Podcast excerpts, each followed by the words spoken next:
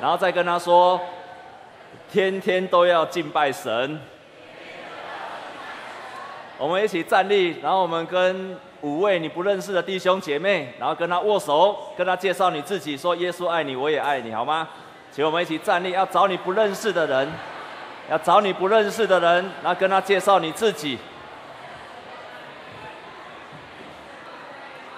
跟他介绍你自己。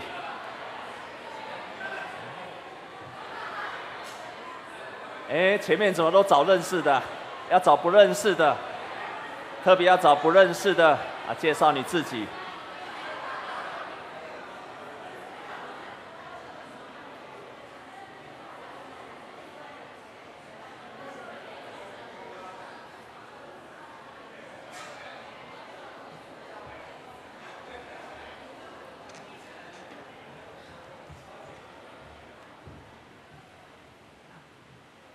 各位弟兄姐妹，大家平安。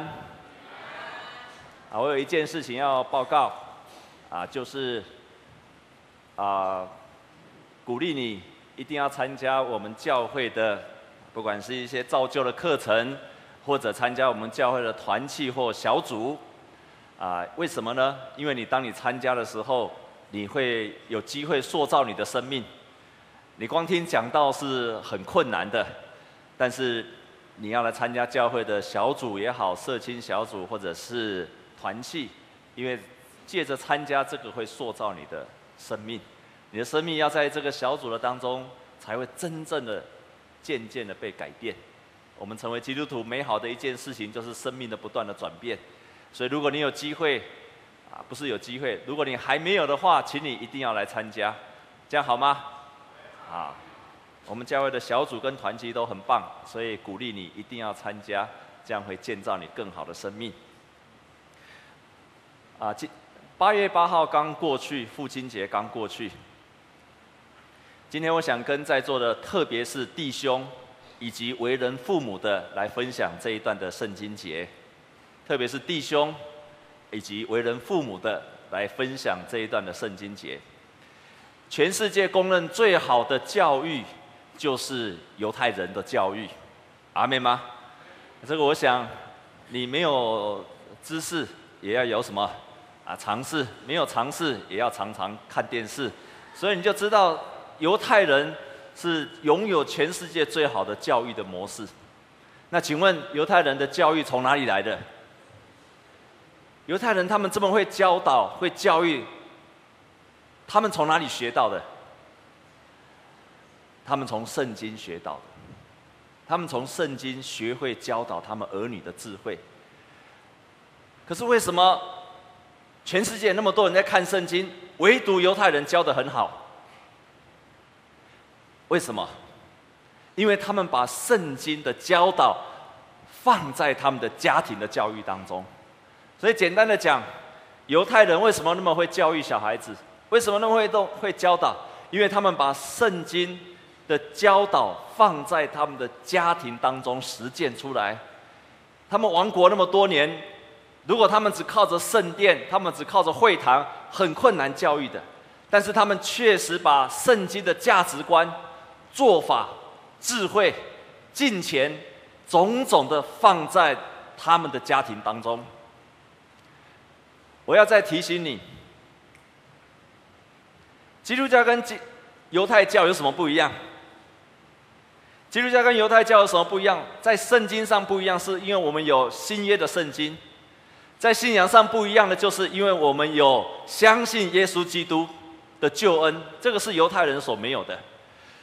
所以，基督教的信仰跟教导，事实上是建立在犹太教的身上的上面，再加上耶稣基督的救恩以及新约的教导。所以，亲爱的弟兄姐妹，我要讲的结论就是：那么，基督教应该拥有比犹太教更好的教育。阿们吗？我就知道你们会很小声的说阿们。如果说犹太人没有耶稣基督的信仰，犹太人没有新约的教导，他们都能够成为全世界最棒的教导的模式。那么，我们这些基督徒，我们拥有耶稣基督的恩典，我们又同时有新约的教导，我们不是应该要比犹太教教得更好吗？阿们吗？我这样推理有错吗？难道你认为我们加上了耶稣基督，跟加上了新约，比犹太教更差吗？那为什么我们不能够教导出个更棒的？亲爱的，我一定要提醒你，而且我一定要纠正你这一点。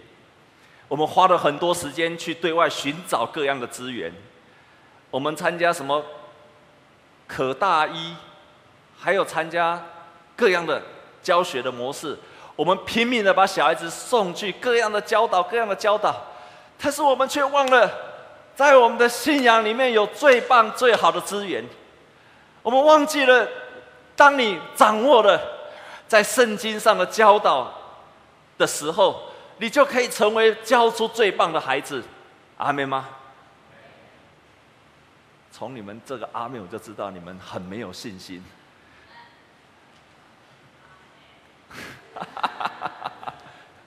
我知道我这样讲你一定不相信，所以你们的回应非常的冷淡。我知道一定是这样，但是我要再一次的跟你确认，我也要再这样的宣告。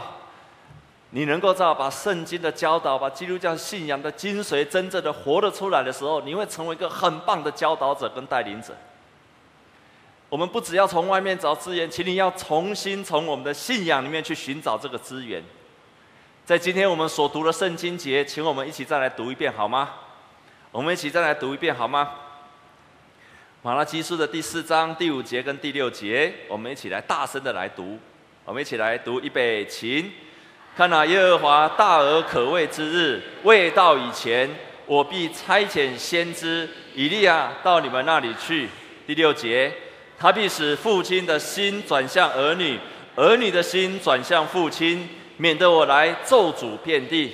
啊，这段圣经节是在讲，当耶和华的日子来到的时候，他的审判的日子来到的时候，那个是大而可畏的日子。在那个没有来到之前。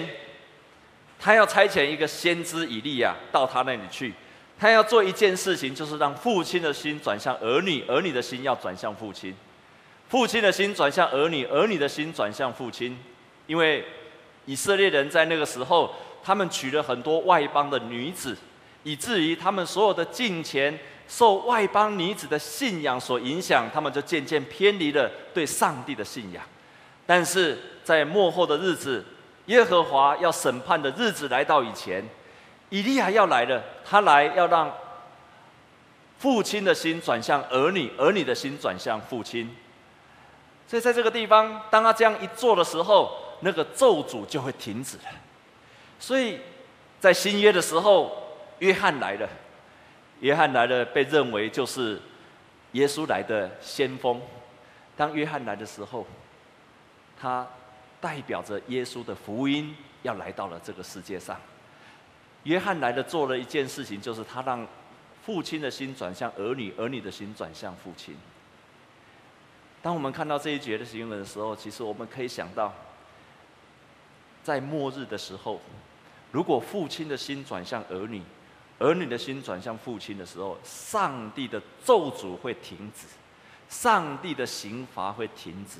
而且上帝的祝福来到以先，是父亲跟儿女他们的心要互相的转向。所以，亲爱的弟兄姐妹，当你想到这一点的时候，我们特别我们当中的弟兄，也许我们当中很多的弟兄，你还不是当，你还没有当父亲。我们当中还没有当父亲的弟兄，请把手举起来好吗？好。好，请放下。也许你还没有机会当父亲，但是你要为你自己祷告，让你将来可以成为一个好的父亲。你要让你为自己成长成好的父亲。我知道，当今天只有讲弟兄会不太公平，因为我们当中姐妹太多了。如果你是姐妹又还没有结婚，那你要迫切的祷告，求上帝赐给你一个好的弟兄。现在就要为他的祷告，求上帝赐给你一个好的弟兄，让这个好的弟兄将来能够成为好的父亲，因为他会决定你这个家庭里面是不是受祝福还是受到咒诅。所以当在先知书里面马拉基书这样宣告的时候，他说：“父亲的心要转向儿女，儿女的心要转向父亲。”可见这个弟兄，这个父亲，在一个家庭也好。在一个教会里面也好，他扮演着何等重要的一个角色。牧师在这个地方要提出几个地方来提醒我们大家。第一个就是，请你要注意，就是我们的父亲是可以让儿女蒙受祝福的。我们如何让他蒙受祝福？我们第一个，并不是我们很会教，也并不是我们很会用圣经的东西去跟他讲。你要成为一个使用上帝的话语，成为一个成为家里祝福的人，第一优先的选项就是你自己必须先成为一个追求神的人。你自己必须优先成为一个追求神的人，而不是优先用上帝的话教导儿女的人。我再讲一遍，你必须优先成为一个追求神的人，而不是优先成为一个很会教圣经的人。因为你的儿女不是靠你教出来的，你的儿女是跟从出来的。阿妹吗？你的儿女不是因为你很会教而教出来的，你的儿女是跟从出来的。所以，只有你很热心的寻求神、跟从神的时候，你的儿女就会跟从出来的。当我成为了一个父亲之后，我才真正的明白这个道理，而且越来越明白，原来我所做的一切，我的儿女都在，我的儿子都在跟从。我只有一个儿子，他今年高一升高二，他在无形当中在跟从我。我的好的他也跟从，我的坏的他也跟从，我所做的一切他都在跟从。通通常在我不注意的时候，他也在跟从。比方说，他有一天我看见他在看电视的时候，他的脚就把它放在那个客厅的桌子上面，他就这样，两只脚就放在上面，然后就在那边看电视。我喜欢这个囡仔，高兴囡仔来拍鬼记。后来我才发现到，原来当每一次我看电视的时候，我都会。一开始都很正襟危坐，看到最后不知不觉这个脚就翘上去了。又有一次我看到我儿子，我看他走路样子真的是很难看。为什么？他走路就像这个样子。他长得跟我一样高，比我还要高，但他每次走路就是这样子，而且驼背驼得非常厉害。我用各种各样的方法去矫正他都没有用。后来我才明白，原来。他的爸爸走路就是这个样子，我才明白哦，原来他在无意当当中，他学习了我任何的一举一动。所以，只有我很热切的追求神，他才有可能追求神；只有我渴慕神，他才有可机会渴慕神，而不是我叫他要读圣经，我自己不读圣经。只有我自己学会祷告，他才会祷告；只有我迫切的祷告，我我遵行神的旨意，他才会跟从我遵从神的旨意。你的儿子儿女是不是一个有信心的人？请问你儿女是不是有信心的人？你希不希望你的儿女有信心？那你自己要先成为有信心的人。当你对神有信心，他就跟从了你的信心。第二个我要提醒你的，就是我们要学习。让自己的品格像神，也就是我们要跟神要越来越一致，让我们成为一个里外都一致的人。我知道这个很困难，但是当我们学习里外都一致的时候，我们就越来与神越贴近。换句话说，我们不只要在教会是这样子的表现，特别在我们的家里面也要同样的表现。我特别用这样来提醒我们，都是同样是父母的人。当我们在教会是很敬虔的时候，你在家里也要敬虔。如果你在家里面，你在教会里面，你常常在服侍人，你常常在教会愿意服侍人，搬桌啊、搬椅啊、洗洗涂骹、洗碗碟，你都愿意做。可是你到家里，你什么都不做。我告诉你，这个是很失败的教育。所以，如果你在教会是一个很愿意服侍的人，你到教会在家里也要成为一个很服侍的、很愿意服侍的人。然后我也在提醒你，你在教会里面要成为一个敬拜者，你要学习在你的家里面也要成为什么？敬拜者。当你在教会敬拜的时候，在家里的敬拜，他就学习到了敬拜，而不是在教会在敬拜，在家里什么都不拜，这样不对。你别在你处理在教会看到人就说平安，然后回到家里就冰斗，这样不一致，不行。要学习，我们在内在外都要一致。我认为这对我来讲是非常大的考验，非常大的考验。所以我们在学习内外一致的时候，我们的儿女就会跟从。在新约圣经里面有一段非常棒的，就是在使徒行传有一个人叫做哥尼流。这个哥尼流照圣经上所说的，他是一个敬畏神的人。他虽然是一个外邦人，但是他是一个敬畏神的人。同时，他是一个常常去赈济、去去帮助穷人的人。他也很关心他的士兵的人。这样一个人，当他上帝的祝福到这一个人的身上的时候，同时到这个家庭的身上，圣灵充满了这一个父亲，也充满了他的家里的人，也充满了他的儿女。他们全家都蒙福，所以这一个父亲的角色就因此这样而得到了祝福。耶稣也曾经说过另外一个比喻，就是一个拉撒路跟财主的比喻。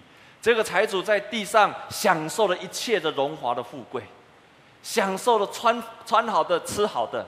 有一天，他死掉了，然后他到地狱里面去，非常非常的痛苦的当中。他就跟上帝说：“上帝啊，拜托你派一个人能够到我的家里面，叫我家里的那些家里的人，我的儿女，叫他们赶快要要要要信，要赶快要要要相信天国的福音，让他们赶快跟从了上帝，不要让他们在像我活着的时候，我整天的挥霍，我只有顾享受而已。你赶快派派一个人，才派一个人去吧。”结果圣经记载说。即使有一个人复活到他家去跟他讲，他都不会相信的。即使有一个人真的从死里复活去到他家跟他讲，死里复活，死里复活是多么大的神迹，这么大的神迹发生在他的面前，然后跟他说你要悔改，亲爱的弟兄姐妹，他都不会相信的。为什么？因为这个家庭已经在塑造他的信仰了。他看见更大的神迹，他都不会跟从，他都不会跟从。所以，我们父亲在扮演着一个家庭何等重要的角色。第三个，我要提醒你的就是，你要用圣经的方法去管教、去带领你的孩子。我们一起来看以弗所书的第六章第四节，好吗？在我们的周报里面，这是我们今天要看的一段的经文，以弗所书的第六章。以弗所书的第六章。我们来读第三节跟第四节。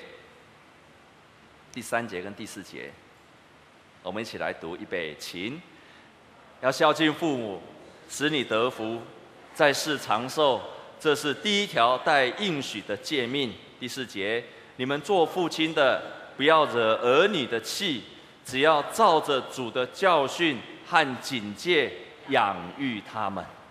圣经很短的这两节，就是说你要孝顺你的父母，你做父亲的不要惹儿女的气，你只要照着主的教训和警戒去养育他们。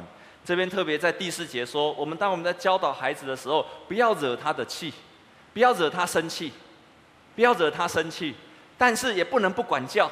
怎么管教？照着主的教训和警戒养育他们。我特别体会到，在这个时代，我们非常爱我们的子女，我们上一代很会管教我们。那我们这一代很会宠爱我们的子女，所以我常常看到做父母亲的不敢管教儿女，这个是不对的。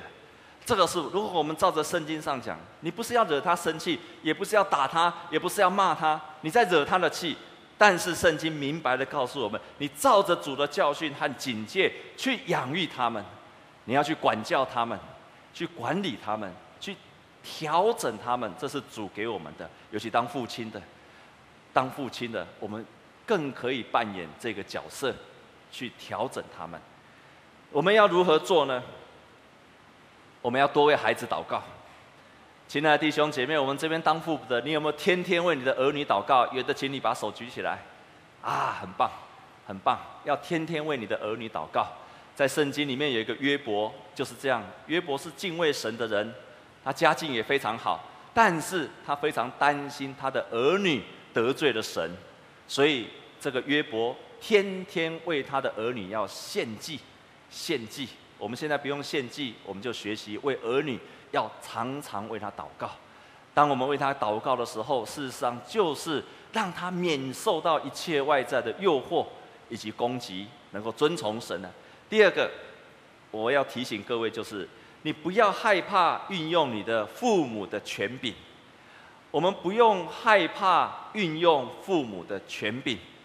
我们越早使用这个权柄，这个是上帝赐给我们的。所以犹太人他们甚至，他们甚至认为管教儿女，他说省了鞭子就怎样，就坏的孩子。好，他们都敢用鞭子。我不是说你要用鞭子去管教，但是他们彻底的、勇敢的使用权柄去管教。当我们的儿女做错事的时候，我们勇敢的去纠正他们。那第三个提醒是。当我们要管教的时候，一定要在爱里面去管教，有爱才能够管教。你爱很多，你的管教就可以更多。所以爱永远是管教的前提。当我们用很多的爱去管理我们的儿女的时候，会让我们的我们自己寻求神，然后我们的心向我们的儿女，用神的教导去管教跟带领他的时候，他的心就会转向神。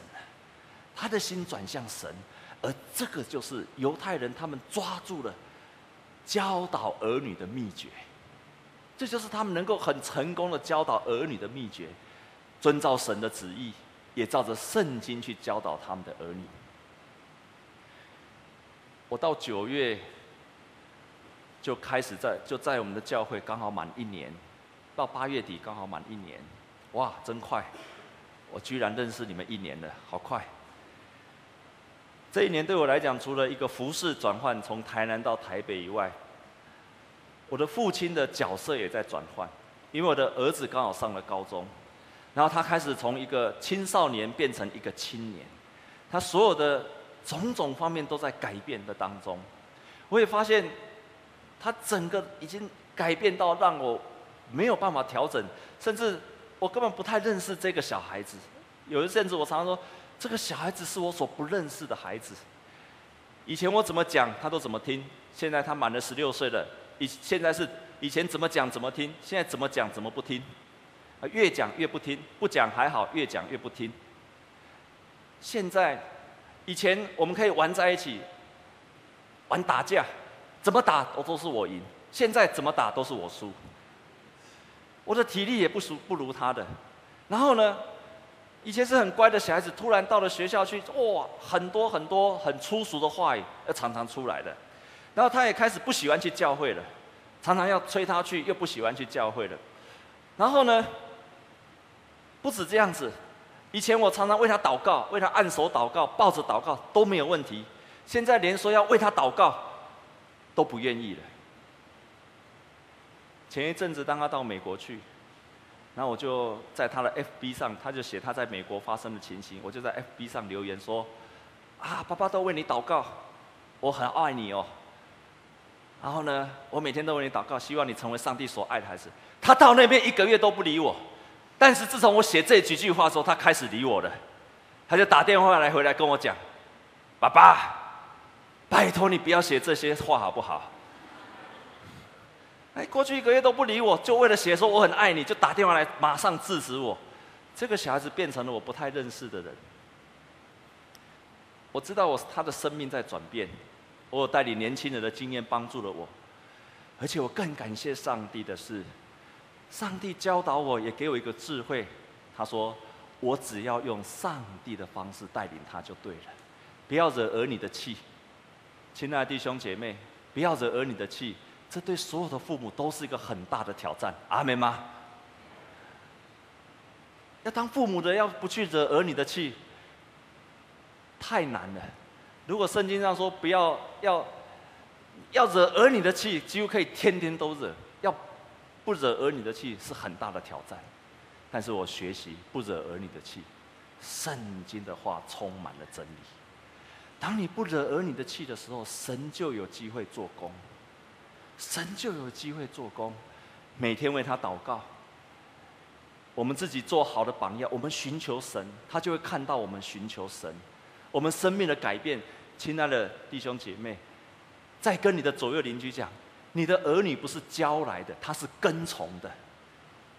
你的儿女不是你教他，而是你要跟从他，他是跟从你的，他不是你教出来的，他是跟从来的。当你怎么做，他就怎么跟从。我就清清楚楚的看到了儿子这一年来的转变，非常巨大的转变，非常巨大的转变。从我跟他的关系的转变，他开始转向对神的关系。他成为一个渐渐的，我看见他的生命在转变，因为我转变了。因为我转向神，我用神的方式，我不再，我放弃用我自己的方式，我用神的方式来引导他，教导他，天天为他祷告，天天为他跪着祷告，呼求神使用这个儿子，使用这个儿子来帮助他，呼求神让我的心转向他，也让他的心转向我。亲爱的弟兄姐妹，我们的心转向儿女，儿女的心转向我们的时候，他。彼此都要得到祝福，彼此都要得到祝福。我就看见他非常大的转变，在父亲节的时候，他就送我了一个很小的一个礼物，我非常的高兴。八月八号的那一天的晚上，那一天的晚上，白天他送我个礼物，晚上当要睡觉的时候，已经十一点多了。这时候他就突然跑到我的房间来，那这时候因为已经快要睡觉，他也要睡觉了，他就突然跑到我房间来，然后就突然就抱住了我，然后就跟我说：“爸爸，父亲节快乐，祝你一切都很顺利。”然后他就回去睡了。我说：“也祝谢谢你。”然后回去睡了。他回去睡了之后，他就突然发一个简讯给我，已经躺回去睡了，他就突然又发了一个简讯给我，然后发吧，就发到我的 FB 上面，然后他上面就这样说：“哎，爸爸，谢谢你一直陪伴我，我很爱你，愿上帝祝福你。”我就赶快回回去给他。说：“谢谢你，我也很爱你，我会用一切的力量去爱你。”亲爱的弟兄姐妹，他的生命改变了，因为父亲转向儿子，儿子就转向父亲，他的生命就改变了，开始喜欢去教会，开始祷告，开始读圣经。他的功课现在还是全班垫底的，你知道就好，不要跟他讲。但是我相信父亲转向儿子，儿子转向父亲，我深信他的功课会改变。亲爱的弟兄姐妹，我们把顺序搞错了。我们过去真的把顺序搞错了。我们用生命的百分之八十九十在教他，给他补习，给他学才艺，学东学西，再出再进。我们用很大的力量跟金钱，把它建构在一个属世的价值。没有信上帝的人也是这样做啊。我们的顺序错了。神要我们首先要做的是父亲归向儿子，儿子归向父亲。当你把那个顺序换过来，全心全意爱你的儿女，用上帝的教导教导他，价值观去引导他，他的目标对了，他的生活就对了，他的生命正确了，他的生活就对了。所以你应该花最多的时间是教导他上帝的话语。活出上帝的话语，而不是用最多的时间给再出再力，花最多的钱在那个上面。我们的顺序错了，我们要做父母的要悔改，我们要悔改，让我们自己先转向神，我们的儿女就会跟着我们转向神。